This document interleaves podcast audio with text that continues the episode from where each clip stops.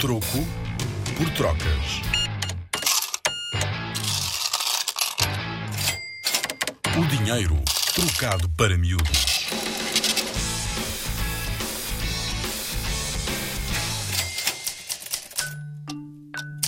Quando é que começamos a utilizar notas?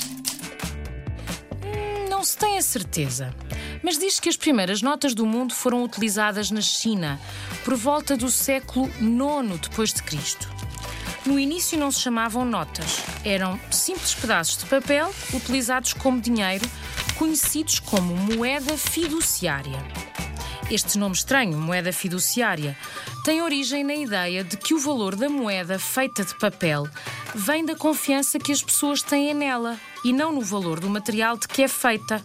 Fiduciária é uma palavra que tem origem na palavra latina fiducia e que quer dizer confiança.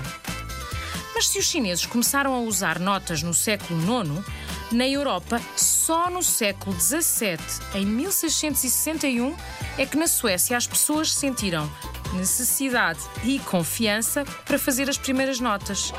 E em Portugal, só em 1808, no reinado de Dom João VI, com a criação do Banco do Brasil, que na altura era uma colónia portuguesa. Com a Rádio Zig Zag e o Museu do Dinheiro, vem ouvir dinheiro como nunca o viste.